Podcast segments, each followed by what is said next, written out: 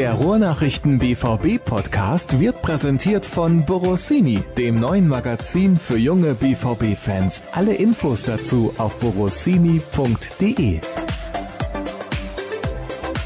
Der Kollege Florian Gröger kennt sich jetzt richtig aus im Handball, habe ich gerade gehört. Er hat mir erzählt, 90 Prozent der Spiele bei der Handball-WM fanden in Deutschland statt. Ist natürlich Blödsinn. Dabei hat er eben extra noch die Pressekonferenz der Rhein-Neckar-Löwen geschaut mit Uwe Gensheimer, der da jetzt wieder zu den Löwen zurückwechselt. Was ist da los, Flo? Warum diese mangelnde Kompetenz? Ja gut, es ist Handball, ne? Das ist jetzt nicht mein Spezialgebiet, aber wir sind ja jetzt alle im Handballfieber, von daher muss ich mich da auch informieren. Ja, aber sehr jetzt, gut da du mich ja aufgeklärt hast, bin ich jetzt up to date und werde mich dann jetzt auf die nächste EM vorbereiten. In einem Jahr, ist das richtig? Das ist in einem Jahr und findet statt wo? Nicht in Katar. das ist korrekt. Das stimmt tatsächlich. Ja, findet statt. Also verrückterweise Deutschland müsste, um das Finale zu erreichen, zunächst in Trondheim spielen, dann in Wien und dann in Stockholm. Das nenne ich mal eine EM der kurzen Wege. Naja, wir wollen uns aber hier natürlich heute auf Fußball konzentrieren und auf Borussia Dortmund. Schön, dass ihr wieder mit dabei seid. Episode 142 steht an des BVB-Podcasts der Ruhrnachrichten und ja, wenn man so 5 zu 1 gewinnt gegen Hannover, ist eigentlich alles in Ordnung. Aber wir haben nicht nur Themen rund um die erste Mannschaft, sondern auch um die zweite. Und deswegen habe ich mir Flo eingeladen. Der Trainer ist gegangen, Jan Sievert, den wir ja noch im Podcast zu Gast hatten ist schon ein bisschen her, aber damals war sehr interessant, was er gesagt hat. Darauf werden wir natürlich eingehen. Amos Pieper hat den Verein verlassen und spielt jetzt für Arminia Bielefeld in der zweiten Liga. Hörerfragen haben wir gesammelt und am Wochenende geht's gegen Eintracht Frankfurt. Absolutes Topspiel, wobei die Liga an dem Wochenende einige Topspiele bietet, aber das ist natürlich die Partie, auf den wir den Fokus legen werden. Ja, dann fangen wir mal an. Kurzer Rückblick noch auf diesen Kantersieg gegen Hannover 96.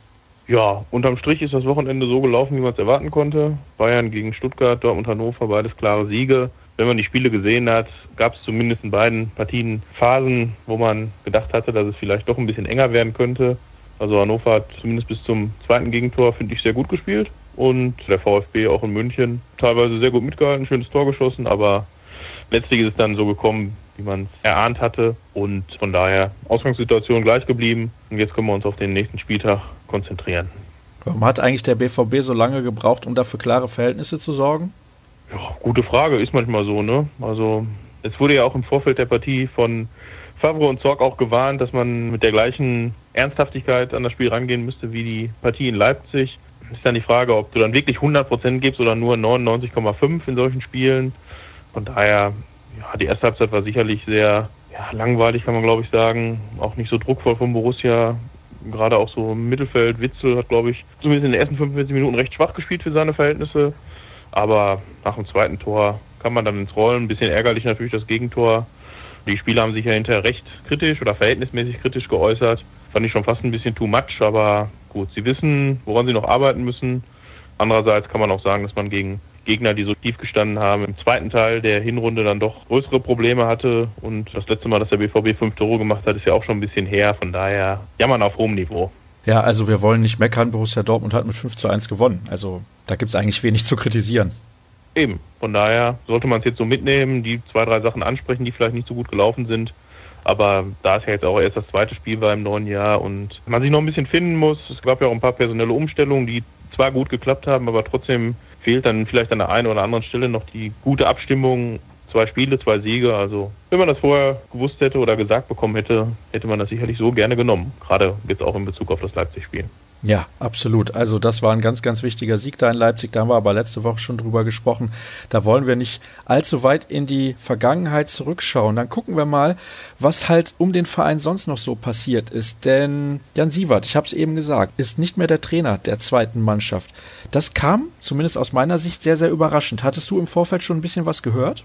Nee, nicht so wirklich. Also wir waren ja, glaube ich, die Ersten, die dann darüber berichtet hatten an dem Donnerstag, glaube ich. Dann nahm die ganze Geschichte ja sehr schnell Fahrt auf. Ausgangspunkt war natürlich unser guter Podcast damals. Da haben wir ihn ja schön ins Rampenlicht geschoben.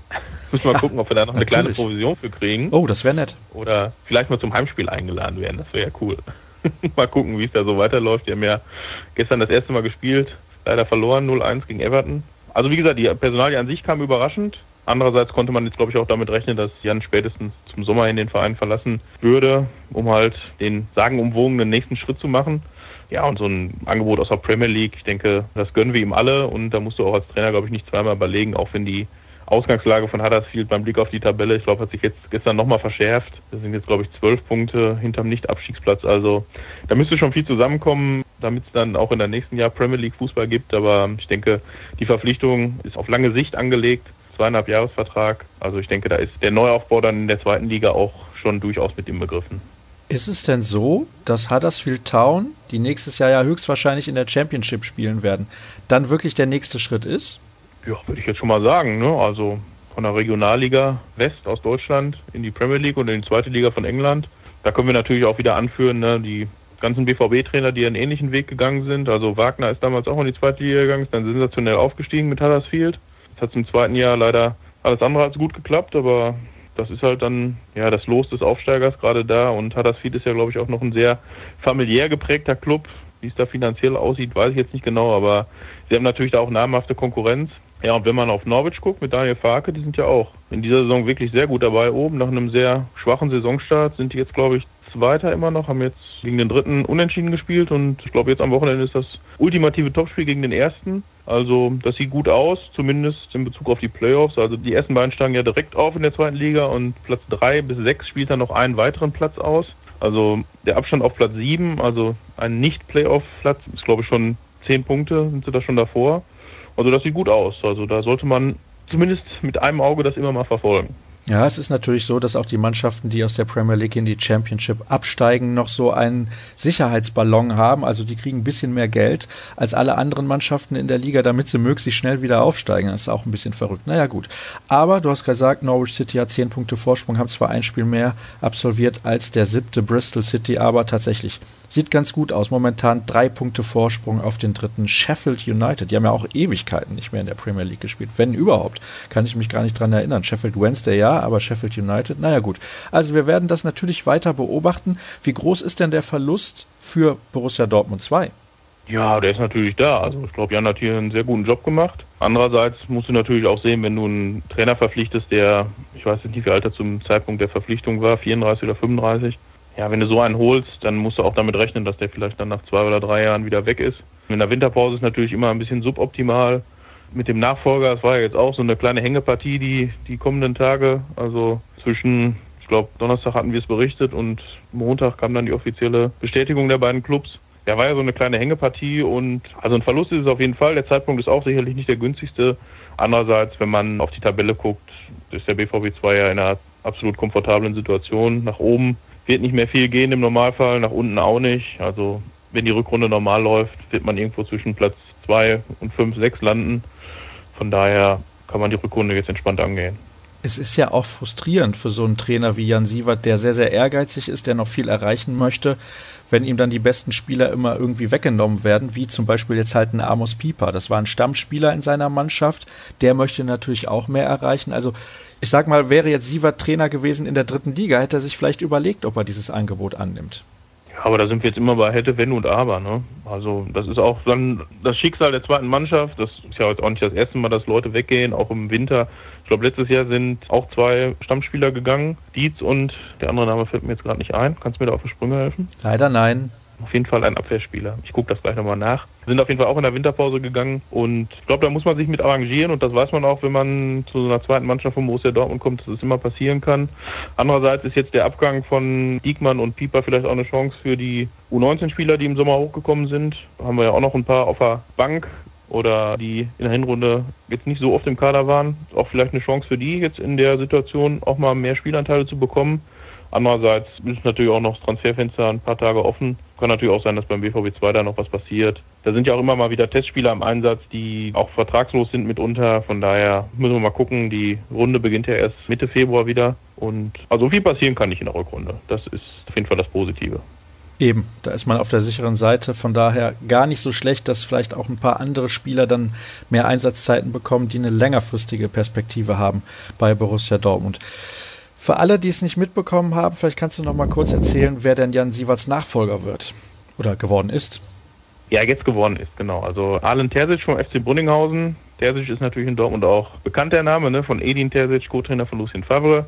Sie sind dann rein zufällig auch noch Brüder und von daher schließt sich da vielleicht so ein kleiner Kreis. Und Arlen Terzic war auch schon seit vergangenen Sommer als Scout hier beim BVB aktiv und ja, er hat jetzt parallel noch den FC Brüdinghausen in der Oberliga trainiert. Hätte den Verein, glaube ich, aber im Sommer so und so verlassen. Von daher war das jetzt auch im Prinzip wie bei Jan Sievert dann nur vorgezogen. Es gab ja so ein kleine Querelchen zwischen beiden Clubs, wer da jetzt wem Bescheid gesagt hat und wer nicht. Ich weiß ja jetzt auch nicht, wie die Lage ist, weil Alan Terzic ja schon beim BVB unter Vertrag stand und wie das dann ist, dass er da eine neue Aufgabe bekommt. Es gab auf jeden Fall dann Anfang der vergangenen Woche ein klärendes Gespräch zwischen beiden Vereinen. Da wurde die Sache also ausgeräumt. Alan Terzic jetzt neuer Trainer, zumindest bis Sommer.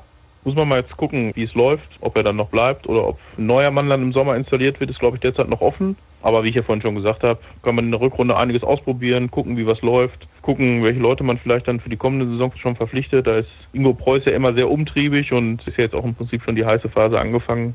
Man darf gespannt sein.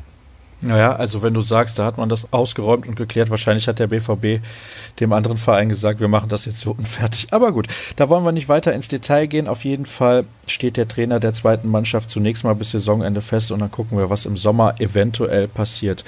Amos Pieper, habe ich eben ja am Anfang der Sendung schon gesagt, hat den Verein ebenfalls verlassen. Er spielt jetzt für Arminia Bielefeld. Für ihn, glaube ich, ein guter Club. Ja, habe ich mir auch gedacht, als ich die Meldung dann gelesen habe. Klar ist Bielefeld jetzt in diesem Jahr nicht ganz so stark wie in der vergangenen Saison. Da waren sie ja sogar oben mit dabei. Jetzt haben sie den Trainer gewechselt. Aber ich denke mal, für Amos ist zweite Liga auf dem Niveau absolut das Passende als nächsten Schritt.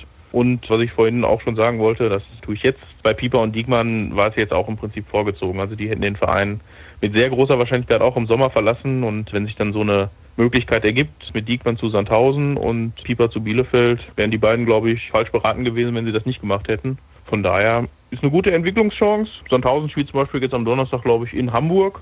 Das ist dann schon mal was anderes, als wenn du in der Regionalliga West in so einem kleinen Stadion vor 200 Leuten spielst und dann spielst du in Hamburg vor 50.000. Ist schon ganz cool. Arminia Bielefeld spielt übrigens heute Abend bei Dynamo Dresden. Mal sehen, ob Pieper da im Kader steht, beziehungsweise ob er sogar von Beginn an spielt oder überhaupt Einsatzminuten bekommt. Und du hast es gerade gesagt, es ist für die beiden auf jeden Fall der richtige Schritt. Es ist halt nur immer irgendwie blöd, wenn diese Spieler in der Saison den Verein verlassen. Da bin ich kein Freund von, weiß auch nicht wieso. Magst du das? Ja, also ich differenziere da zumindest zwischen Sommer- und Wintertransferperiode. Also im Winter ist das ja oft dann ja, stehen viele Vereine unter Druck, weil sie halt in der Hinrunde nicht so performt haben, wie sie sich das gedacht haben. Und manchmal ist dann auch Aktionismus so ein Transfer, ne? nach dem Motto, wir machen jetzt was und dann läuft es auf jeden Fall besser. Ich weiß es nicht. Also da muss man dann bei jedem Verein das auch individuell beurteilen und spielt natürlich auch Geld eine Rolle. Wie lange läuft ein Vertrag von einem Spieler? Ne? Läuft der im Sommer aus? Dann packe ich noch mal ein bisschen drauf, damit ich den jetzt schon bekomme. Also unterm Strich ist die Sommertransferperiode natürlich deutlich griffiger als die im Winter. Das muss man sagen. Und wie gesagt, beim BVB 2 könnte sich natürlich noch ein bisschen was tun. Man hat jetzt einen Offensivspieler von Düsseldorf 2 verpflichtet, bekommt die 10, also für die 10er Position. Ist dann jetzt im Prinzip also kein 1 zu 1 Ersatz für die beiden abgegebenen Spieler. Es gab noch einen Testspieler aus Rumänien zuletzt. Ob das dann was wird, der war aber die Außenposition. Das wäre dann eventuell einer, ein Nachfolger für Diekmann. Aber der BVB hat regelmäßig Testspieler da und da wird vielleicht von zehn einer oder zwei verpflichtet. Von daher gucken wir mal, was sich da noch ergibt. Der Rumäne heißt aber nicht George Haji, oder? Mm, nein, ich hatte das zwar nachgeguckt, aber auch da ist mir der Name jetzt gerade nicht präsent, muss ich zugeben. Nein, es war aber nicht Haji. Hm, okay, der Karpaten-Maradona. Es wäre ja dann heute der Karpaten-Messi, den man verpflichten würde. Naja, okay, dann wollen wir uns ab sofort mit den Hörerfragen beschäftigen. Und die erste kommt von Lars und die passt sehr gut zu der Thematik, die wir gerade besprochen haben. Mit Diekmann und Pieper sind zwei Stammspieler aus der zweiten Mannschaft gegangen. Wird es Ersatz geben oder werden die Abgänge intern aufgefangen? Ja, also habe ich ja gerade schon gesagt, also beim BVB 2 ist immer viel möglich. Man hat ja jetzt äh, in der vergangenen Woche schon Thailand Luhmann von Fortuna Düsseldorf verpflichtet. Ist ein offensiver Mittelfeldspieler. Also ist jetzt kein 1 zu 1 Ersatz, hatte ich ja gerade schon gesagt, für Sören Diekmann. In der Abwehr ist es natürlich aktuell ein bisschen dünn. Ne? Also da hat man noch Luca Kilian und jo, da wird es dann schon ein bisschen dünner. Mori Konate kann, glaube ich, noch Innenverteidigung spielen, hat er zumindest schon ein paar Mal gemacht. Aber ich denke mal, dass sich auf der Position noch was tun könnte. Und ansonsten denke ich erstmal nicht, dass da jetzt noch groß was zu erwarten ist. Also wir reden jetzt vielleicht von maximal ein bis zwei Neuzugängen und so wird man dann in die Rückrunde gehen. Habe ich das richtig gesehen, dass auf den Trainingsfotos unbehauen zu sehen war? Gibt es da Neuigkeiten? Ja, der hat am Sonntag, ja, ich glaube am Sonntag nach dem Hannover-Spiel hat er mittrainiert, aber ist jetzt bei einem Auslaufen auch nicht sonderlich überraschend, dass da Torhüter aus der U23 oder U19 dabei sind. Ölschlegel ist ja mit der U23 seit Sonntag im Trainingslager, von daher stand er nicht zur Verfügung. Ja, und dann wird halt, da man immer zwei Torhüter fürs Training braucht im Normalfall beim Auslaufen. Der Reservisten ist ja in der Regel, ist es immer gleich, ne, Aufwärmkreis, dann gibt es irgendwie ein Freilaufspiel und zum Schluss ein Abschlussspiel oder noch Torschuss. Von daher werden doch immer zwei Torhüter benötigt und also war jetzt kein Wink mit dem Zaunfall, war eigentlich ganz normal. Wie gesagt, Ölschlegel nicht da, dann rückt einer von der U19 hoch.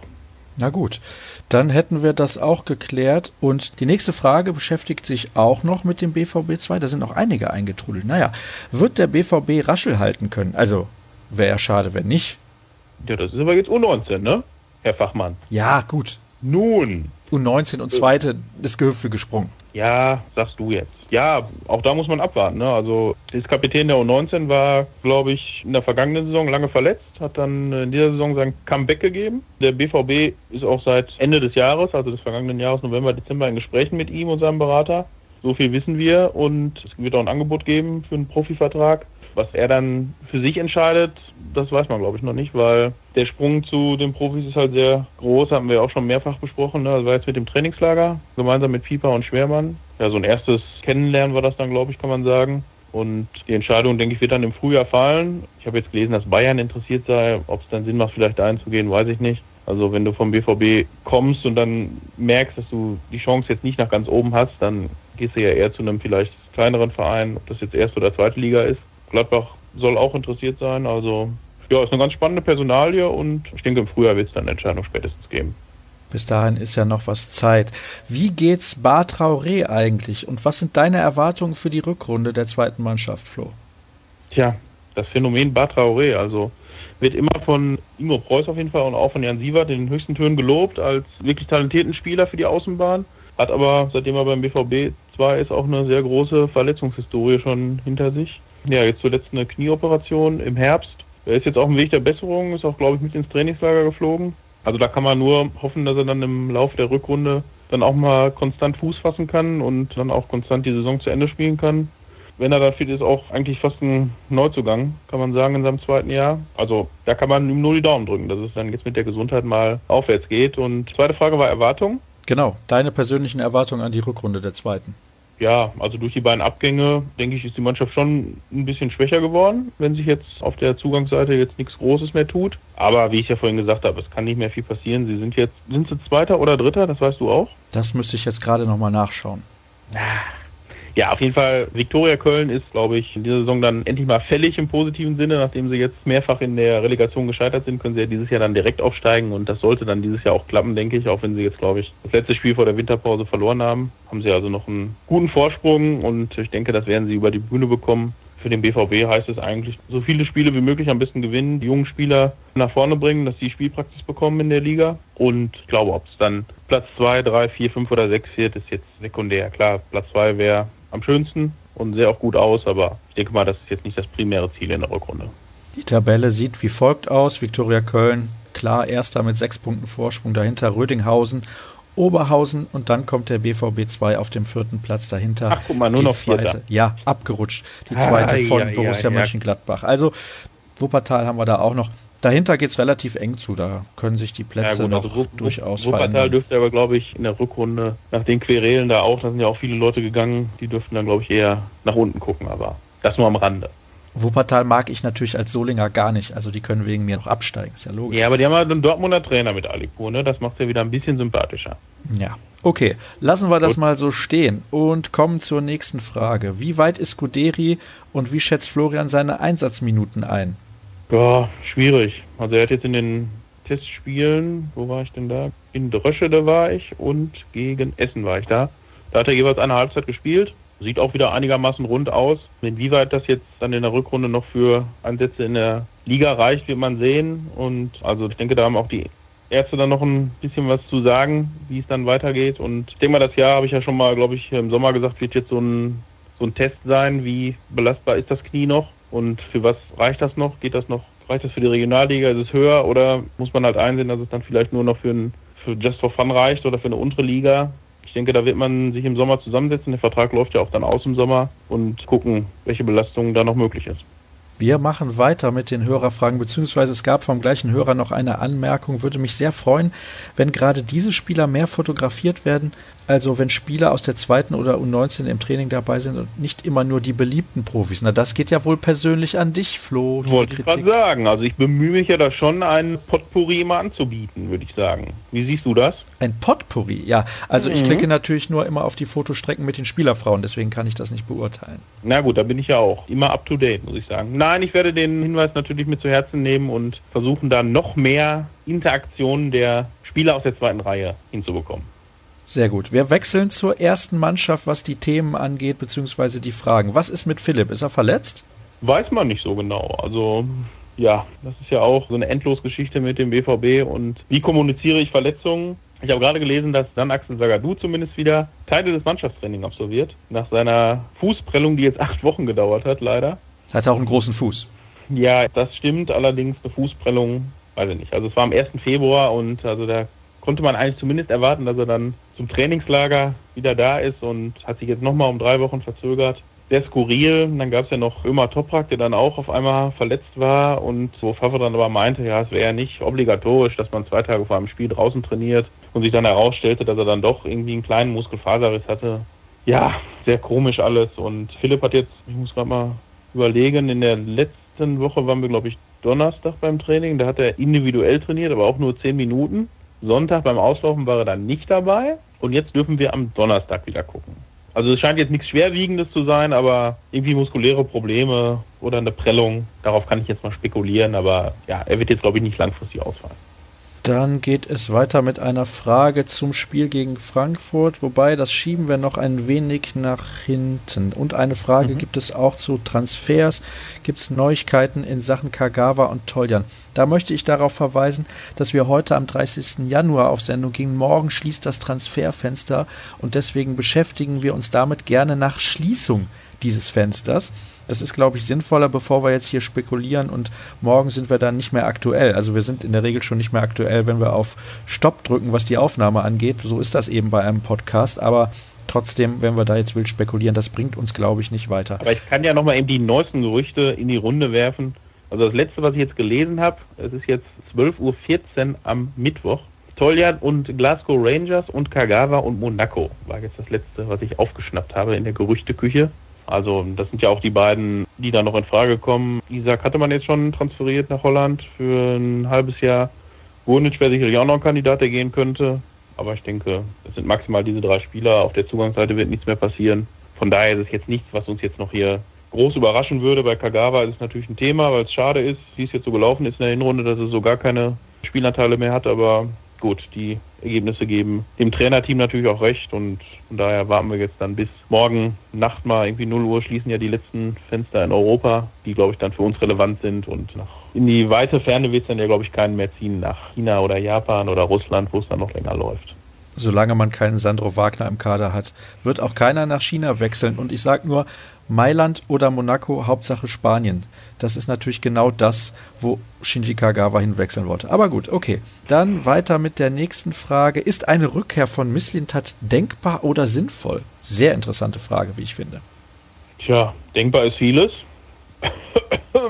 Würde ich jetzt aber nicht für allzu wahrscheinlich halten, weil man hat jetzt Markus Pilawa dahinter aufgebaut. Der macht den Job jetzt seit eineinviertel Jahren, anderthalb Jahren. Von daher, wie es bei Arsenal und Misslintat gelaufen ist, natürlich auch ein bisschen komisch weil das ja wahrscheinlich auch eine Zusammenarbeit jetzt war, die eigentlich auf mehrere Jahre angelegt sein sollte. Ist sie jetzt nicht geworden und also es wird ja in Bayern Interesse noch nachgesagt bei Misslintat. Das würde natürlich durchaus passen.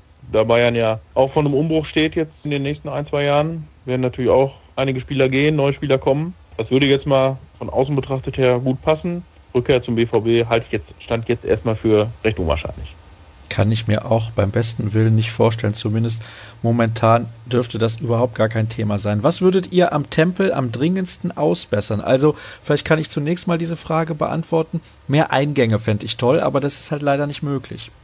Ja gut, das Pressecatering kann man natürlich immer verbessern. Spaß beiseite. Nö, die Eingangssituation, klar, würde ich auch als erstes sagen, aber die bauliche Gestaltung des Stadions und wo es steht, gibt da glaube ich nicht viel her. Mit der roten Erde auf der einen Seite, den Parkplätzen auf der anderen Seite. Da geht da nicht viel mehr. Toiletten ist natürlich immer ein Thema. Da haben sie jetzt aber, glaube ich, in der Sommerpause was dran gemacht. Frauentoiletten natürlich in erster Linie, weil es da deutlich weniger gibt als Herren. Ansonsten, die Soundanlage finde ich jetzt nicht so prickelnd im hm. Stadion, muss ich sagen. Die war aber auch noch nie gut. Also wenn man das mit anderen Stadien vergleicht, das dröhnt schon ein bisschen mehr. Also das sollte jetzt auch eigentlich nicht so das Problem sein. Also das wäre jetzt das Erste, was mir einfällt. Wobei das jetzt natürlich auch nichts ist, was jetzt unbedingt sofort gemacht werden müsste. Aber das wäre jetzt eine Sache, die mir jetzt spontan einfallen würde. Wie sieht es bei dir aus? Ja, also zu der Thematik hatte ich ja gerade schon was gesagt und da fällt mir auch noch ein, das WLAN auf der Pressetribüne könnte deutlich besser sein. Ja, gut, aber WLAN, Presse-WLAN in Stadien ist ja ein allgemeines Thema bzw. Problem. Also es gibt ja jetzt kein Stadion, da kann ich jetzt aus Erfahrung sprechen, wo du sagst, boah, hier flutscht es aber richtig. Also es gibt nur mittel, schlecht und ganz schlecht. Daher müssen wir uns weiter durchwühlen. Das gibt's beim Handball nicht. Da gibt's entweder gar kein Internet oder sehr gutes. Also da haben wir nur die zwei Möglichkeiten. Ja, weil ja keiner hingeht. So. Mm. Mm. mm. Ja, naja. Ja. Also man könnte da ja auch LAN-Kabel positionieren. Ja, mal nur ja, so als das Idee. Ist mal die, die charmante Lösung, genau. Nur bei einigen, ich will jetzt keine Schleichwerbung machen, aber bei einigen Laptop-Herstellern musst du ja dann wieder zumindest nochmal ausrüsten, irgendwelche Umstecker, weil die keinen Slot für den normalen LAN Anschluss haben. Aber theoretisch ist das natürlich immer die beste Lösung, das stimmt. So, jetzt kommen wir fast schon zu den Themen, die sich mit dem Spiel gegen Frankfurt beschäftigen. Ach so, wie sieht es mit einem zweiten Paco in der Mittelstürmerposition aus? Auch da warten wir gerne noch das Ende des Transferfensters ab und ja, aber kann ich ja eben vielleicht ja? einen kleinen Satz zu sagen. Also auf jeden Fall. Ich denke mal jetzt nicht im Winter, das halte ich jetzt eigentlich für ausgeschlossen, aber im Sommer eine Alternative zu Akassa, mehr so Brecherform, denke ich, sollte man auf jeden Fall ins Auge nehmen. Hatten wir, glaube ich, auch schon mal drüber gesprochen, ne? Vor ein paar Sendungen, wenn ich mich recht entsinne. Ja, was interessieren mich die Sendungen von gestern? So, ja, gut, jetzt. Vor allem mit den Kollegen, ne? Ja, also, eben. Uh. Wenn du nicht da bist, macht es nur halb so viel Spaß, ist doch klar. Ja, das würde ich auch so sagen. Wann kann Balerdi nach seiner Mundverletzung wieder ins Training einsteigen? Ja, da sind wir jetzt natürlich auch im ganz spekulativen Bereich. Also er hat ja, ich weiß nicht, wer die Szene vielleicht gesehen hat, gibt es bei YouTube ein paar Videos. Also ganz unglücklich im Zweikampf ist sein Gegenspieler dann gefallen und hat dann nach vorne und hat dann hinten den Fuß hochgerissen und ist ihm damit dann einmal so vorm Mund her, also mit Eisenschollen einmal durch die, also nicht durch die Lippe oder Zähne. Also eine ganz genaue Diagnose gab es da nicht. Also der argentinische Verband hat nur von einer Verletzung in der Mundhöhle gesprochen. Kann natürlich jetzt viel sein. Keine Ahnung, vielleicht hat sich da was entzündet. Die argentinische Mannschaft ist auf jeden Fall noch bis zum 10. Februar im Einsatz. Das heißt also, er hat jetzt zwei Wochen vor Ende des Turniers die Geschichte dann abgebrochen. Also dann scheint zumindest ein bisschen was zu sein. Ich weiß auch jetzt nicht, ob er jetzt noch da bleibt, sich da behandeln lässt oder zurückreist oder was er dann noch klären muss in Argentinien. Ne? Ich meine, da ist ja auch ein Umzug fällig und so. Und ich denke, dass er, würde ich jetzt tippen, dass er das erst alles vor Ort dann auch in die Wege leitet und dann nach Dortmund kommt, dass du nicht noch irgendwie dreimal hin und her fliegen musst, weil von Argentinien immer nach Deutschland, das ist ja dann auch nicht ganz ohne. Katzensprung. Ähm, ja, für den einen oder anderen. Ja, ich glaube 13 Stunden oder 14 Stunden fliegst du da. Und aufgrund dessen, dass sich die Lage in der Abwehr jetzt ja auch entspannt hat, ist es jetzt, glaube ich, nicht notwendig, dass er jetzt sofort kommen muss. Also ich denke mal, dass er irgendwann Mitte, Ende Februar dann hier im Training ist dann kann er sich die Sache mal angucken, kann man sich gegenseitig kennenlernen und es ist ja auch, wie gesagt, ein Vorgriff auf die, auf die kommende Saison. Warum glaubt ihr, schließt Favre eigentlich selbst bei Personalmangel die Dreierkette aus? Naja, was heißt selbst bei Personalmangel? Also er hätte sich ja jetzt angeboten, im Trainingslager da was einzustudieren. Und da waren jetzt Akanji, Diallo und Zagadou nicht dabei, nur Toprak. Und das bringt ja dann auch nichts, eine Fünferkette oder eine Dreierkette hinten einzustudieren, wo dann drei oder vier Leute nicht zur Verfügung stehen, die da einen spielen sollen. Von daher wäre das jetzt halbwegs sinnfrei. Also ich glaube schon, dass sie das so spielen können. Ne? Also ist ja jetzt nicht so, als wenn wir jetzt Viererkette, ich kann nichts anderes. Der BVB könnte sicherlich mit einer Drei- oder Fünferkette spielen. Wenn man das natürlich noch ein bisschen vorher einstudiert, klappt es natürlich besser. Ich würde es jetzt nicht per se ausschließen, aber wie gesagt, wenn die drei von vier Abwehrspielern nicht zur Verfügung stehen, macht es dann auch wenig Sinn. Da kann ich nur zustimmen. Also, das hätte wenig gebracht, im Trainingslager da was einzustudieren mit Spielern, die das hinterher sowieso dann nicht mehr spielen, weil die anderen wieder zurückkommen. Dann beginnt die Vorschau auf das Spiel gegen Frankfurt mit der letzten Hörerfrage. Ich wäre gegen Frankfurt für Hakimi rechts und Schmelzer links. Mit Kostic machen die über links viel Druck und haben Schwächen, wenn Bälle und Läufe in die Tiefe kommen. Genau das Richtige für Hakimi. Was ist deine Meinung dazu, Flo? Ja, könnte man so machen. Ne? Andererseits, Lukas Piszek hat jetzt in den vergangenen Wochen, denke ich, auch deutlich aufsteigende Tendenz gezeigt. Ja, ist ja dann im Prinzip ein Luxusproblem. Ne? Also du hast jetzt drei Leute für zwei Positionen. Hakimi kann beide Seiten spielen. Also da geht einiges ne, gegen Frankfurt. Und klar, die haben viel Offensivdruck, ne, die drei Stürmer da vorne, Jovic, Rebic und Haller habe ich gerade noch. Oder Aller, sagst du? Natürlich, Aller ist ein Franzose. So. so, okay. 31 von 39 Toren haben die drei erzielt. Natürlich einerseits eine Stärke, andererseits auch eine Schwäche, weil du leicht auszurechnen bist. Muss man mal gucken. Ich weiß auch noch nicht, ob Marcel Schmelzer schon dann jetzt wieder für 90 Minuten bereit ist. Denke ich mal schon. Hat das komplette Trainingslager gemacht. Andererseits kann man auch sagen, klar, Hakimi hat ihm so ein bisschen den Rang abgelaufen. Allerdings hat Hakimi jetzt dann eher seine Stärken in der Offensive, in der Defensive. Hat er noch ein bisschen Luft nach oben. Das würde dann wieder für Marcel Schmelzer sprechen. Also in welcher Konstellation auch immer mache ich mir da keine Sorgen, sagen wir es so. Hm. Okay, also du bist sehr, sehr zuversichtlich vor diesem Spiel. Bei früher hieß hier mal Zwietracht Zankfurt oder die launische Diva vom Main, aber da ist nicht mehr viel von übrig geblieben, muss man sagen. Obwohl Nico Kovac weggegangen ist, obwohl Boateng weggegangen ist und so weiter. Die hatten einige Abgänge und trotzdem stehen sie auf dem fünften Platz und haben in der Europa League auch komplett dominiert in einer durchaus schwierigen Gruppe.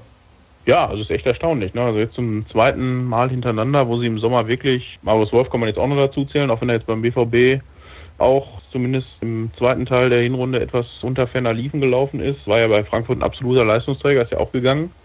Und nee, also da kann man nur den Hut vorziehen, weil ähm, im Sommer war es ja auch recht schwierig am Anfang, ne? Kovac weg, Spieler weg und dann hatten sie, glaube ich, das Pokal aus in Ulm. Und da war ja schon Hütter der erste Kandidat für, ne, also wenn das so weitergeht, ist er nach dem zweiten oder dritten Spieltag schon wieder weg. Und ja, was dann daraus entstanden ist, Chapeau, also da kann man nur den Hut ziehen und andererseits, denke ich, muss der BVB jetzt auch keine Angst haben, dahin zu fahren. Auch wenn jetzt, glaube ich, die letzten vier Gastspiele, ich hatte eine Statistik gelesen, also die letzten Gastspiele in Frankfurt sind für den BVB jetzt nicht so sonderlich positiv verlaufen. Letztes Jahr gab es, glaube ich, ein 2-2. Und davor hatte man, glaube ich, aber ein oder zweimal verloren. Ja, also ich denke, es ist erstmal ein offenes Spiel, auf das sich jetzt erstmal alle freuen können. Also ist ja eh ein, ein Spieltag, wo sehr viel passieren kann. Ne? Also Frankfurt-Dortmund, Leverkusen-Bayern und Schalke-Gladbach in alle Richtungen alles möglich. Ne? Also BVB kann nur noch drei Punkte haben, kann aber vielleicht auch neun Punkte Vorsprung haben. Könnte zumindest ein wegweisender Spieltag werden, sagen wir es so. Absolut. Also das wäre natürlich schön, wenn Borussia Dortmund mit drei Punkten aus Frankfurt zurückkommen würde und vielleicht Leverkusen zumindest ein Unentschieden gelingt zu Hause gegen die Bayern. Also Peter Bosch, der kann seinem Ex-Verein da auf jeden Fall einen Gefallen tun. Was ist dein Tipp? Hm, ich tippe mal ein 1 zu 2. Dirk würde wieder ein 2 zu 2 tippen, aber ich tippe ein 1 zu 2. Hoffentlich aus Sicht von Eintracht Frankfurt. Natürlich. Gut, alles klar. Dann hätten wir das auch geklärt. At rnflorian, dort findet ihr den Kollegen bei Twitter. At rnbvb ist dort auch sehr interessant für euch, behaupte ich mal schwer. Und Etzerscher Start, das ist mein Twitter-Handle. Und unter ruhrnachrichten.de bekommt ihr sowieso alles, was ihr rund um Borussia Dortmund wissen wollt. Auch bei Facebook gibt's eine Videovorschau auf das Spiel gegen Frankfurt, ich glaube morgen oder am Freitag. Und da solltet ihr auf jeden Fall mal vorbeischauen. Das war's am dann. Freitag, ah, am Freitag, sehr gut. Mhm. Dann war's das für die aktuelle Ausgabe und dann hören wir uns nächste Woche wieder. Macht's gut, bis dann. Tschüss. Ciao.